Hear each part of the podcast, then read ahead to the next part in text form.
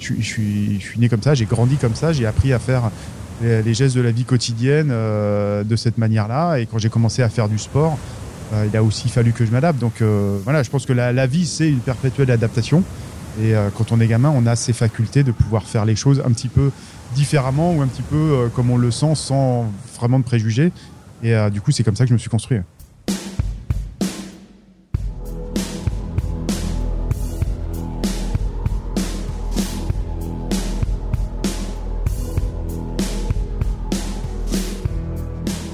Au bout de ses rêves, l'aventure de Damien Seguin, premier skipper handisport sur le vent des globes. Tous les 15 jours, embarqué à bord du bateau groupe Apicil pour le plus exigeant des tours du monde en solitaire. Un rêve devenu réalité pour ce marin d'exception, né avec une seule main. Ensemble, changeons de regard sur l'handicap.